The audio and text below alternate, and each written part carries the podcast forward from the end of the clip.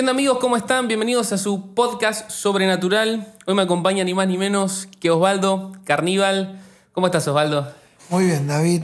Gracias por la invitación y bueno, me encanta esta oportunidad de charlar juntos. No, ni hablar. Gracias a vos. De verdad que... Nada, saludo a Seba, que está acá atrás. y, y, bueno, Esteban, que también nos ayudó a, a poder tenerte. Yo más que nada empecé este podcast para tratar de animar e inspirar a la gente, ¿no? A, marcar una diferencia, eh, llevando el amor de Jesús a varios lugares de la sociedad. Eh, pero si soy honesto, también lo hice como para crecer yo. Siento que puedo aprender mucho de vos. Y, nada, quiero arrancar preguntándote lo que estábamos hablando un poquito por ahí afuera. ¿Cómo, ¿Cómo estás viendo esta vuelta a la normalidad? Hace poquito nos encerraron, comillas otra vez, y ahora estamos volviendo a la iglesia. ¿Qué onda eso? No, pienso mucha gente está esperando como que en algún momento se cierre el paréntesis y se retorne a la vida del 2018. Y quizás, espero no defraudar a nadie, eso no va a pasar. Claro. Eh, creo que todavía no podemos hablar, hay gente que habla de la nueva normalidad, porque todavía es como que no se asentó, ¿viste? Mm. Me gusta tomar el café a la turca, no sé si, sí, sí, tomaste. Es decir, hay que dejar que decante la borra y vaya al fondo. Y todavía no fue al fondo. Claro, todavía no tenemos como ese, ese tiempo para saber en dónde vamos a terminar. No, todavía estamos en un constante cambio, por eso la palabra clave es aceleramiento e incertidumbre. Son mm. las dos palabras que creo que sintetizan todo este proceso eh, que nos toca vivir, mm. toda esta pandemia que yo creo que no va a cesar y paralelamente es parte de una señal de los últimos tiempos que la Biblia habla de esto también. ¿no? ¿Crees que estamos cerquita de la vuelta de Jesús? Bueno, eh, es buena tu pregunta, ¿por qué? Porque hay gente que a veces me dice, bueno, pero siempre hubo guerras, claro. siempre hubo terremotos, siempre hubo pestes. Pero la señal no es el destino, sino te indica el camino. Ir a Mar del Plata. Creo que mucha gente ha ido. Si uno va de Buenos Aires, a los 100 kilómetros, uno se para a comerse unas medialunas en la Atalaya. Por favor, si no lo hicieron, tienen que hacerlo. Es la mejor. Yo viajo a Mar del Plata por Atalaya. Auspicia este podcast. Eh, si Atalaya está viendo esto, puede mandarnos medialuna cuando quiera. Yo estoy disponible. Bueno, cuando llegas a los 100 kilómetros, ahí miras, tenés una señal que te dice Mar del Plata, faltan 300. Es decir, la señal te indica que tenés que seguir en una dirección. Luego llegas a Dolores, 200 kilómetros, te vuelve a dar otra indicación. Es decir, que a lo largo de la historia siempre hay señales. Entonces, esta es una señal más que nos indica el camino. Mm. Que estamos más cerca, no me cabe la menor duda, porque creo que la historia de la humanidad no registra un acontecimiento referido a una pandemia, que es una peste de corte mundial de estas características. Entonces, definitivamente esta es una señal. No sé si estamos por Dolores, por Maipú, pero estamos más cerca. Ojalá que estemos en Atalaya así como es una media luna, pero creo que ya lo pasamos hace rato. Tengo muchas cosas para preguntarte, pero, pero algo que no puedo no preguntarte, me lo, me lo piden mis huesos, es... Eh, cuando hace poco te tocó exponer en el Senado por el, por el tema del aborto, ¿no? Mi pregunta en realidad es, ¿cómo preparas un discurso así? O sea, es lo primero, ¿cómo te levantás a la mañana y decís, hoy tengo que hablar con los diputados y los senadores y les tengo que intentar de convencer o de aportar mi granito de arena sobre esta causa, sobre este problema? ¿Cómo se vive eso? ¿Cómo se sintió? Eh, bueno, yo todas las cosas las vivo muy intensamente, ¿no? Algunos que tan cerca de me gusta, Me gusta eso. Osvaldo es intenso. Eh, y así lo viví, ¿no? Mm. Con mucha adrenalina, eh, también con mucha responsabilidad, porque no era mucha gente. Mm. Eh, de tal manera que, bueno, terminé la exposición y dije, ya está, me desconecto. Te que fuiste a dormir, te aflojó todo, ¿no? que digan lo que quieran. Mm. Yo dije lo que quería decir, lo que creo que se debe decir, y la responsabilidad en sentir que es una voz que siempre a mí me pesó, es decir, eh, que, representa de alguna manera a muchas voces. Mm. Entonces, bueno, traté de presentar, de, de, prepararme lo mejor posible, traté de corroborar las cosas que voy a decir con un grupo de personas que, que me ayudan a que sea certero, a que sea veraz, a no ser un médico, porque yo no soy un médico. Sí creo que uno como pastor también interpreta desde una mirada más sociológica los comportamientos de la sociedad y también con una claridad al respecto de lo que representa en sí el acto del aborto. ¿no? Eh, pero bueno, eh, eso fue. Y me sentí muy contento de tener esta oportunidad que definitivamente que un pastor pueda presentarse delante de los diputados será algo histórico. No, ni hablar, ni hablar, fue una locura. De hecho, igual, más allá de eso, que para mí es como un montón, también te tocó ir a muchos canales de televisión. Esa temporada, ¿cómo la viste? Porque fue un momento muy duro y muy hostil, ¿no? O sea, te, llevaba, te llovían mensajes, cosas así un poco negativas, tóxicas. Sí, sí. Eh, mira, estuve en Radio con Vos, eh, donde, bueno, me trataron muy bien, pero toda la gente tenía una posición antagónica a la mía. Eh, pero yo trato de hablar sobre todo de mi propia experiencia, de mi propia vida, porque lo que se refutan son las ideas, pero no la, el testimonio de vida.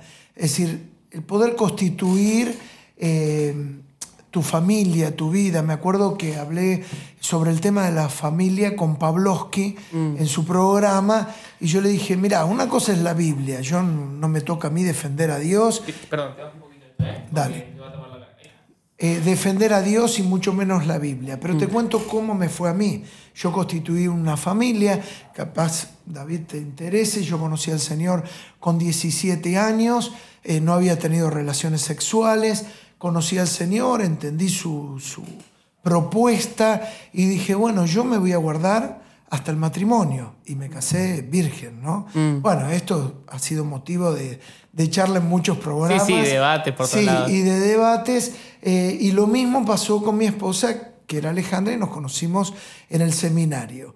Eh, y bueno, y yo tomé una decisión. Entonces a Pavlovsky justamente le decía, constituí una familia, hace ya 36 años que, que estamos casados, tres hijos, varones que son hombres, eh, y dentro de todo tan mal no me fue. Claro. Entonces yo hablo desde mi propia experiencia, que el Evangelio es práctico y te ayuda a poder navegar las tormentas de la vida. Totalmente, totalmente. Igual creo que es súper valioso cuando, cuando sí que lo contás de tu experiencia, porque tiene otro peso. O sea, a veces cuando eh, te toca conversar con gente que te habla de grandes ideas y muy nobles, pero que solo existen en la teoría y que en la práctica nunca funcionan, es como que pierde un poco, no sé si el, el- el respeto, pero sí el peso de lo que, de lo que puede decir. Y, y hablando de, todo este tema de, que te convertiste a esa edad, yo leí en una entrevista, porque hice la tarea, investigué, que vos de chico eras como muy curioso y tenías así como una atracción con los ovnis y, con, todo, y con todo ese mundo. No te voy a preguntar, eh, digamos, en qué momento terminó, porque entiendo que esa parte terminó cuando conociste al Señor, ¿no? Como que toda esa búsqueda trascendental fue para otro lado. Pero vos crees que hay, hay, hay, hay algún bicho flotando por ahí? ¿Dios pudo haber creado otra civilización o no? ¿Qué pensás? Bueno, el, el conocimiento que uno tiene tiene que ver con la Biblia y la Biblia es específicamente lo que habla es del plan de Dios para con la raza humana. No habla de otras razas, es decir, no, no te dice que no las haya. Claro. Eh, sino se concentra específicamente y como que tenemos bastante para resolver, ¿no? Eh, con nuestros problemas y nuestra historia. Pero sí, como bien vos decías, eh, siempre estuve buscando, bueno, transité las artes marciales, eh, también... ¿Qué hiciste? Taekwondo. Mirá. Taekwondo. Sí, Aikido también, que era. En realidad, con el grupo de amigos, todo lo que estaba dando vuelta por ahí nos metíamos. Eh, y después también estudié durante dos años eh, magia, ¿no? Mirá. Predigitación, nada ocultista, ¿no? Tenía unas palomas en mi casa, una jaula con palomas, animaba cumpleaños. Eh, Ah, claro, magia, pero como de, de mago, no, no Sí, magia sí, de, de... de trucos, por eso aclaré. Ah, claro. No de ocultismo. Ahí va, ahí va. Eh, tenía palomas, animaba fiestas, e iba a una escuela, que era la más famosa en ese momento, se llamaba Fumanchu. Mirá, y, y me también, resuena. desarrollábamos y creábamos trucos de magia y los vendía. Es decir, era un busca, digamos. Se buscaba la vida. ¿Y a día de hoy te sabes algún truco? ¿Te los acordás? Tipo, si... Sí, sí, un montón. Pero no los puedo claro. contar. ¿Te imaginas pastor sí, sí, hace sí. magia? Sería como un poco gracioso de Bueno, ver. eh, justamente en la iglesia tenemos eh, unos magos muy famosos que tienen una escuela y haciendo magia predican. Qué loco. Utilizan los trucos para eh, llevar el mensaje, ¿no? Que también creo que esto rompe muchos parámetros legalistas para tener una apertura de mente, ¿no? Ni hablar, ni hablar. Es que creo que, que cualquier profesión, así sea mago, eh, animador infantil, jardinero, en cualquier lugar, uno tiene que llevar a Jesús. Si no solamente lo hacemos dentro de las cuatro paredes y, y- es complicado. Una pregunta más que te quería hacer con, con este tema de, de días importantes, eh, así como cuando expusiste en el Senado, también vi que cuando asumió el presidente te llamó a una mesa de trabajo y yo lo primero que pensé es lo mismo, o sea, ¿cómo te levantás a la mesa y dices, hoy voy a ver al presidente, ¿no? Este- el tipo que toma la decisión, el que corta el bacalao, el que dice lo que se hace y lo que no se hace, tengo la oportunidad de llegar y de conversar con él. ¿Cómo fue esa experiencia? Bueno, eh, en realidad fui convocado a partir de representar a, la institución más numerosa evangélica en Argentina que se llama Sierra. Eh, y yo trato siempre que voy a ver a alguien orar y tratar de tener una palabra para conectarme con la persona. ¿no? Eh, es decir, no sé, Dios me ha dado la oportunidad de hablar con mucha gente muy sencilla o muy importante en diferentes ámbitos y es como que en el buen sentido le he perdido el respeto a esa cosa de, de intimidarme, de estar... Claro, como que ya le tenés un trato de. Bueno, es importante, pero, pero lo valorás en su justa medida, no es como que lo. Sí, tratar de conectarme con la persona, porque descubrí que detrás hay un ser humano. Wow. Eh, Entonces, no sé, puede ser de un expresidente, en el caso de Diego Maradona también tuve la oportunidad, o, Fue el Diego. sí, bueno, otro tema, ¿no? otra pregunta, o en el caso del presidente, ¿no? Justamente nos convocaron para algo que se llamó, que para mí fue algo que no logró el objetivo, fue frustrado, una mesa del hambre para combatirlo. Ante la pandemia, ¿no? Claro, y yo le hablé justamente de que creo que cuando estas cosas se generan es porque se produce un clic dentro de la persona que no es humano, que Dios toca el corazón. Y el presidente se conmovió, Wow. se le llenaron de lágrimas los ojos. Eh, bueno, luego creo que, no sé, se mete en sus situaciones coyunturales Sí, sí. y habrá pasado y tristemente fue algo frustrado, una iniciativa frustrada. Pero yo trato de decir, Dios, eh, no quiero dejar pasar esta oportunidad, eh, de poder darle una palabra y de poder conectarlo con el- la- una dimensión que es la dimensión espiritual. Wow. Entiendo. Entiendo y me parece como. Qué, qué buena forma de, de encarar esos momentos. Algo que me gusta mucho de, de vos, Osvaldo, es que en más de una ocasión, cuando por ahí te preguntan sobre eh, bueno, cómo se mete la iglesia en política o los roles, eh, siempre te mostrás como muy ambiguo, o sea, en el buen sentido, ¿no? Como no querés hacer partidismo desde tu lugar y me parece genial. Eh, pero asimismo, también te tengo que preguntar, ahora hay una serie en Netflix que está por salir de un pastor que va a ser presidente o candidato a presidente. Eh, ¿Cómo ves el tema o el rol de los cristianos en, en política? O sea, ¿tenemos que meternos? ¿No tenemos que meternos? Iglesia y Estado, asuntos separados. ¿Cómo- ¿Cuál es tu perspectiva con esto? No, eh, yo creo que el cristiano se debe de involucrar en la política. Nosotros, yo como pastor aliento a la juventud a que se involucre. Ahora hay una separación si es un pastor o un ministro religioso. Ok.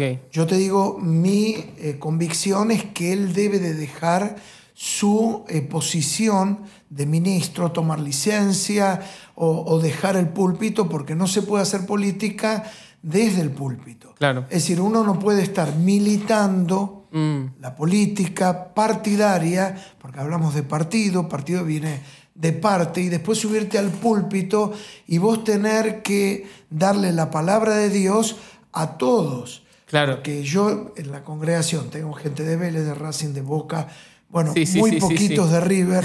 Me encanta, me encanta. Quiero ir a esa iglesia. que nadie se enoje, pero bueno. Pero en realidad, eh, es decir, Dios es de todo. Él dice, venid a mí todos. Entonces el pastor no puede estar en política siendo pastor, porque tiene algo sagrado. Había un pastor de cientos de miles de personas en Corea, Paul Jong Cho en su momento era la iglesia más grande, y a él muchas veces lo fueron a buscar para ser candidato a presidente. Le dijeron, ¿usted quiere ser presidente? Mirá qué interesante. Y él dijo, no, yo a los presidentes los formo yo. Uf, Tremendo. re Y- picante. Claro. Y creo que es la responsabilidad que de nuestras bancas puedan emerger, así como comerciantes, enfermeros, educadores, ¿por qué no? Un presidente de la nación es nuestra expectativa que de nuestras bancas pueda emerger. Wow, qué, buena, qué buena perspectiva y qué buena manera de, encararlo, de verlo. Creo que por mucho tiempo se le tuvo miedo a la política desde el lado cristiano como si fuese algo sucio. Y justamente es algo sucio porque si no estás vos, o sea, eh, hay, muchas, muchas posibilidades de que eso se ensucie. Eh, te saco un poco de esto y, te llevo por ahí a un, a un terreno más, más personal. Dijiste que conociste a Alejandra cuando eras joven y, me imagino que ya tendrán un par de años de casado, no sé cuántos. 36. Ah, bueno, nada, básicamente, poquito, poquito tiempo. Eh, ¿Cómo se lleva una relación 36 años y que funcione? Sobre todo en este mundo donde Sí. duran lo mismo que un deslizar en Instagram, ¿no? Bueno, sacamos un libro que se llama Loco de Amor y son 50 tips para renovar la relación de pareja. Es decir, habla de pequeñas cosas. Si las grandes cosas se logran y se construyen a partir de las pequeñas cosas, pequeños gestos, por ejemplo, a lo largo del día un mensajito, hola, ¿cómo estás? Mm, Donde a veces cuando te comunicas con alguien, decís, hola, ¿cómo estás? El otro a veces te dice, ¿qué necesitas? sí, claro. No, quiero saber cómo estás. Nada más. Y eso es un pequeño leño, un beso, una llamada, un estuve pensando en vos, te extrañé, qué linda que estás. Creo que todos los días tienen que ser como el primer día. Mm, El enamoramiento, David, es la primera etapa de la relación. Dura estudiado por los psicólogos, Alejandra es psicóloga, un año y medio, un año y medio a dos como mucho. Wow. Es esa luna de miel, donde se acaba la miel y después queda la luna. claro. Y ahí te quiero ver. Es decir, necesitas, una vez que se acaba el enamoramiento, cómo seguís construyendo, cómo seguís poniéndole a ese fuego que se inició todos los días un pequeño leño para mantenerlo encendido. Por eso hablamos de 50 tips. A veces un recordar momentos. Mira algo lindo. En casa te cuento esta infidencia total que de acá, me imagino. No, no hay nadie del otro lado. Eh, ¿Sabés qué tenemos? Y esto lo pusimos de acuerdo. eh, unas 20 fotos de momentos inolvidables de nuestra historia. Wow. Entonces, cuando uno llega, venís con problemas, historias, cosas, decepciones, injusticias, abrir la puerta, yo veo esas fotos, algo me pasa. Me pasa que la vida vale la pena. Me pasa que no todo es tan malo como me parece. Me pasa que vale la pena seguir adelante. Y entonces uno entra a casa y deja todas las malas ondas y las pálidas y dice, vale la pena seguir construyendo esta relación. Wow. Creo que te voy a copiar ese tip. Está muy bueno. Porque a veces venís de. No, pero fuera de broma, ¿viste? Venís estar cruzado del trabajo y, y está bueno como tener un pantallazo y recordar. Sí, fotos de, de- de vacaciones, de salidas, de besos, de cumpleaños. ¿Viste? Porque nadie hace un álbum Claro. de- recordando un velatorio, una No, no, ni- separación, un fallecimiento. ¿Viste? Mm, sí, sí, sí, ni hablar. Ni hablar. Igual me quedé pensando en eso del enamoramiento porque hay gente que es. eh, que yo conozco que es adicta a esa sensación. O sea, como que el famoso picaflor, ¿no? Como que te gusta sentir esa, ese éxtasis de, de que la otra persona es perfecta, pero cuando baja la espuma y te queda la luna, cuando baja la miel, van a buscar más miel, ¿no? Así es. ¿Cuál, cuál es la... ¿Por qué alguien no debería hacer eso? O sea, ¿por qué alguien no debería ir de flor en flor o, o aferrarse a esta sensación y tomarse el trabajo de formar una familia, ¿no? Tomarse el trabajo de... Por más que la vida valga la pena, también hay momentos que, que son duros y, y por ahí hay alguien que no, no tiene tan interiorizado esto, ¿no? De, de querer formar una familia. ¿Por qué crees que alguien debería hacerlo? Bueno, creo que es parte, sobre todo se agudiza por la cultura, porque eh, todo, como vos decías, todo lo que vale se construye y lo que se construye lleva tiempo. Y hoy en día queremos cosas rápidas. Cuando vos justamente mencionabas en la construcción de una relación, es muy interesante eh, el término amor. Vos sabés que el castellano es más rico que el inglés como vocabulario y cantidad de palabras Mira. y maneras de expresar. Pero el griego es más rico todavía que el castellano. La palabra amor en nuestras Biblias se traduce nada más de una sola forma, amor. Pero cuando vos vas al griego, en la relación de pareja, la palabra amor, que la encontramos de una sola manera, en el castellano tiene tres acepciones. Ahí va. Número uno, la primera es el amor ágape. El amor ágape es el amor que lo da sin esperar nada a cambio. Es el amor que no espera reciprocidad. Es el amor que no cuantifica. ¿Viste esas relaciones que dicen, bueno, pero ¿cómo puede ser? Eh, yo doy el 50% si él pusiera el 50%. Claro. Todo lo que se cuantifique, David, puede ser cualquier cosa menos amor. Uf. El amor se entrega, el amor se derrama. Es como un balde de agua que vos lo tirás y no lo podés recoger. Entonces, si vos estás midiendo, es cualquier cosa menos amor. No, qué Entonces, picante la que tiraste. Sí. No, que, es que sí quedé relojeando porque es muy fácil caer en eso. Estás en una relación de pareja y, no, yo la vi ayer en el patio, ahora te toca a vos, ¿no? Y como que te podés pasar factura, pero el amor no pasa factura, ¿no? Claro, no pasa factura, a veces me dicen, no, porque yo pongo todo, ella no pone nada, pero ¿para qué pones vos? Eso no es amor. claro. Medilo. Si lo medís, es cualquier cosa menos amor. El amor agape es el amor de Dios, porque de tal manera amó Dios al mundo que envió a su Hijo, sin esperar nada a cambio. Es decir, el amor que no espera reciprocidad. Ese es el ágape. Es la base de una pirámide. ¿Está bien? Ok. Luego sigue el amor fileo. La otra palabra en griego es fileo, de donde antiguamente se decía tengo un filo. Un filo era una piba, Sí, sí, sí, sí. una salida, una novia, ¿no? Eh, y, y es el amor de compañerismo. ¿Viste cuando pasan muchos años? A veces se refiere a la pareja uno al otro, mi compañera. Porque en realidad la construcción de una relación es un viaje y un viaje de por vida. Entonces el- es el compañerismo. Entonces primero, una entrega sin esperar nada a cambio. Luego un compañerismo, es la amistad. Yo disfruto salir con Alejandra. Disfruto un café, una salida, un viaje, porque no hay nada peor en la vida que tener un gran momento y no tener con quién compartirlo. Tal cual. Y el final de la pirámide, la punta, es eros. Mm. Las tres palabras del griego al castellano en nuestra Biblia se traducen amor. Es decir, ágape, amor. Fileo, amor. Y eros, amor. Eros es de donde viene lo erótico, es lo sexual. Es decir, ahora vos fíjate que es la cúspide de la pirámide.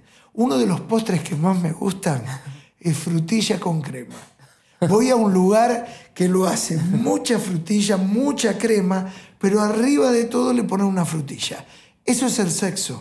Wow. Es decir, primero se construye sobre el ágape, sobre el fileo y al final viene el eros. Hoy la pirámide Eso te iba a decir, está invertida. está invertida. Totalmente invertida. Se arranca por una experiencia, un touch, un toque, un encuentro, pero cada vez que vos tenés una relación sexual, algo entregás, algo dejás y algo te afecta. No es tan superficial, algo queda. Por eso en el matrimonio el amor se disfruta.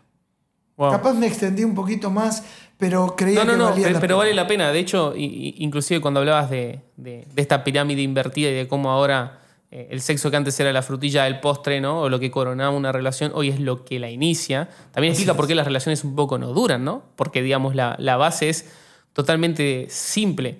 Eh, yo, yo te iba a preguntar atado a esto porque creo que la iglesia en ciertas cosas se ha ido, eh, no sé si decir modernizando, ¿no? Pero, no sé, pienso por ejemplo en, no sé, los tatuajes, ¿no? Que, hace 30 o 40 años eran un pecado y ahora hay pastores tatuados y, digamos, nadie va a decir te vas al infierno porque te tatuaste, ¿no?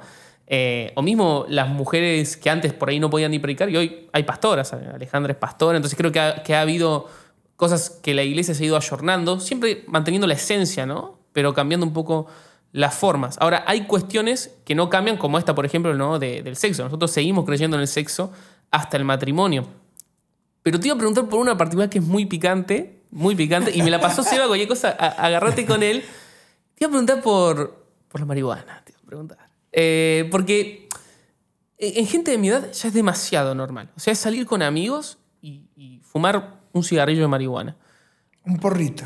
Un, un porrito, como diría nuestro amigo Feynman, un charuto, ¿no?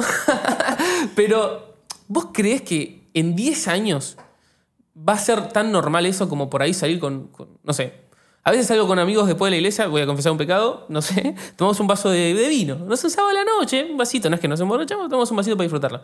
¿Vos crees que en 10, 15 años se va a aceptar eso? O sea, ¿va a haber chicos de... ¿Va a ser normal fumar marihuana? ¿Va a estar visto como algo bueno o como algo neutro? ¿O va a seguir estando mal? Bueno, hay un montón de palabras que, que están en juego que vos mencionás. Normalidad.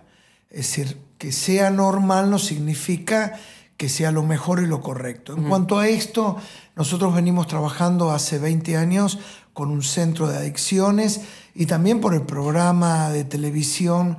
eh, tuve a mucha gente que habla del tema y ahí conviene ir a los expertos, ¿no? Claro. Porque la marihuana es un alucinógeno y afecta eh, nuestra composición neuronal. Es decir, que eh, lo que dicen los que saben, yo repito, de los profesionales. Acá hablo más que nada, me parece, de lo técnico, que lo que identifican que es la puerta de entrada a otras drogas. Mm, Es decir, que la marihuana lo que hace es abrirte una puertita a otro tipo de drogas que ya después no podés manejar. ok. ¿Viste? Y no deja de ser un alucinógeno, que un alucinógeno me parece que no nos hace bien. Sí, sí, sí, como que, que te saca de la realidad. Está, Claro. bueno que digas eso, porque por ahí yo tengo un montón de amigos que, no sé, que fuman marihuana, no cristianos. ¿Viste? Por la duda siempre. Pero no, no, no fuman, mari- fuman marihuana, pero nunca se han metido en otras cosas. Entonces está bueno que, eh, que aclares que no es solamente un problema que sea la puerta de entrada, sino que también el hecho de que sea un alucinógeno en sí mismo es un problema. Claro, yo lo escuché a un bioquímico especialista en la temática y que trabaja justamente con chicos adictos y él me explicaba esto. Es decir, que estamos hablando de una droga. Es decir, no, no estamos hablando de tomarte un cachamay, ¿no? Un té digestivo. es decir, estás tomando, participando de una droga. Tal cual, tal cual. Y, creo que, es interesante también ver cómo, cómo hay cosas que igual van sucediendo en la cultura, pero que no, no debemos dejar que entren dentro de, nuestro ámbito de fe. Una de las últimas cosas que te quería preguntar, pues no, no te quiero robar, yo por mí me quedaría hablando todo el día, pero bueno, eh, tiene que ver con, con el tema de la vida fuera de la iglesia. Yo sé que vos sos pastor y que, que tenés un rol muy importante en Asiera y en, y en instituciones que tienen que ver con la fe. Pero te iba a preguntar, ¿tenés amigos fuera de la iglesia, Osvaldo? Eh, cuando decís fuera de la iglesia, ¿qué quiere decir? Gente que por ahí no, no es cristiana. eh, Sí, sí, sí, tengo gente con quien comparto. Es que en realidad lo que persigo es tratar de influenciar.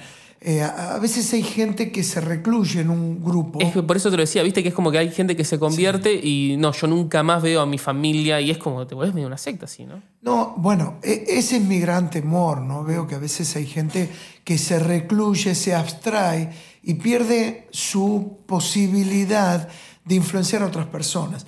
Estadísticamente está comprobado que la tendencia es, una vez que alguien se convierte, se empieza a involucrar, se compromete, a los dos años perdió cualquier contacto de relación con personas que no van a la iglesia. Y entonces no puede influenciar a nadie. Claro. Y nosotros tenemos que ser esa pequeña levadura. Entonces, por ejemplo, con Alejandra solemos invitar a casa, capaz a alguien con quien establecemos una relación de amistad a través, comenzando por un vínculo comercial, un conocimiento, que no va a la iglesia, para Claro. compartir, para influenciarlos, para hacer sal, ¿no? Porque la sal lo que hace es afectar de cerca. Es decir, la sal despierta sed. Y es justamente Jesús el agua de vida, ¿no? Entonces, algo nos pasa cuando nuestra vida no tiene, ha perdido la capacidad de despertar sed en la vida de otras personas. Wow. Wow, zarpado. Creo que te, lo tengo que preguntar igual. ¿No pensás que a veces las iglesias también, en, un sentido, como eh, cada vez hay más eventos o hay actividades como que demandan voluntarios y por ahí también eh, los voluntarios se meten a fondo y están el fin de semana entero ahí y ya dejan de tener vida fuera de la iglesia también, ¿no? Eh, como que a veces el equilibrio se, se tuerce un poco, no sé si me explico. Sí, no, yo creo que, que es una tendencia, es una tendencia a ir recluyéndonos cada vez más en decir, bueno, somos un grupo muy importante, pero no afectamos la sociedad que tenemos. Y lo, el propósito por el cual Jesús nos ha dejado es para hacer luz, para poder ir afectando a otras personas. Está bien nuestro compromiso, pero tenemos que seguir testificando porque en un momento hubo una tendencia. Todos tenemos, si querés servir a Dios, tenés que ser pastor. Esta es una cultura religiosa. Wow. Entonces nosotros alimentamos. Sos médico, da testimonio en el hospital. Eh, reponés en un supermercado, sos repositor, sé, sé testimonio ahí. De ahí que tenemos grupos de oración en cualquier lugar donde te imagines. Es decir, el lugar donde vos estás, esa tiene que ser tu parroquia y tu iglesia. Terrible, terrible. Igual me sentí tan identificado con lo que dijiste porque yo cuando terminé secundario era como, si quiero servir a Dios tengo que ser pastor. O sea, no, no tengo otra opción. Y, y- y creo que hoy lo hago a través de, de una manera por ahí que nunca me esperé hacerlo, pero con, con esa esencia, ¿no? De tratar de influenciar en donde sea que nos toque estar. La última que te hago y te dejo es, ¿te hubiese gustado tener alguna hija mujer? Sí, bueno, al principio no, yo quería tres varones, fueron tres varones. Después pasó el tiempo y bueno, y descubrí todo lo que la mujer eh, también le aporta al padre, pero la fábrica ya estaba cerrada, ¿no? Entonces eh, disfrutamos. de Se, se bajó la persiana en tres. Sí, sí, sí, sí, sí, sí. Bueno, también eso es importante, la planificación, que te permite ordenar tu vida y poder seguir desarrollándonos en todas nuestras áreas, eh, no solamente en lo estrictamente, eh, en tu relacionamiento con, con la Biblia. Eh, siempre digo, bueno, yo trato de tener la Biblia, un libro secular para leer que me desarrolle intelectualmente y otro que te pueda desarrollar en otras áreas, pero que siempre uno no deje de crecer en la vida. Terrible. ¿Algún buen libro que hayas leído últimamente?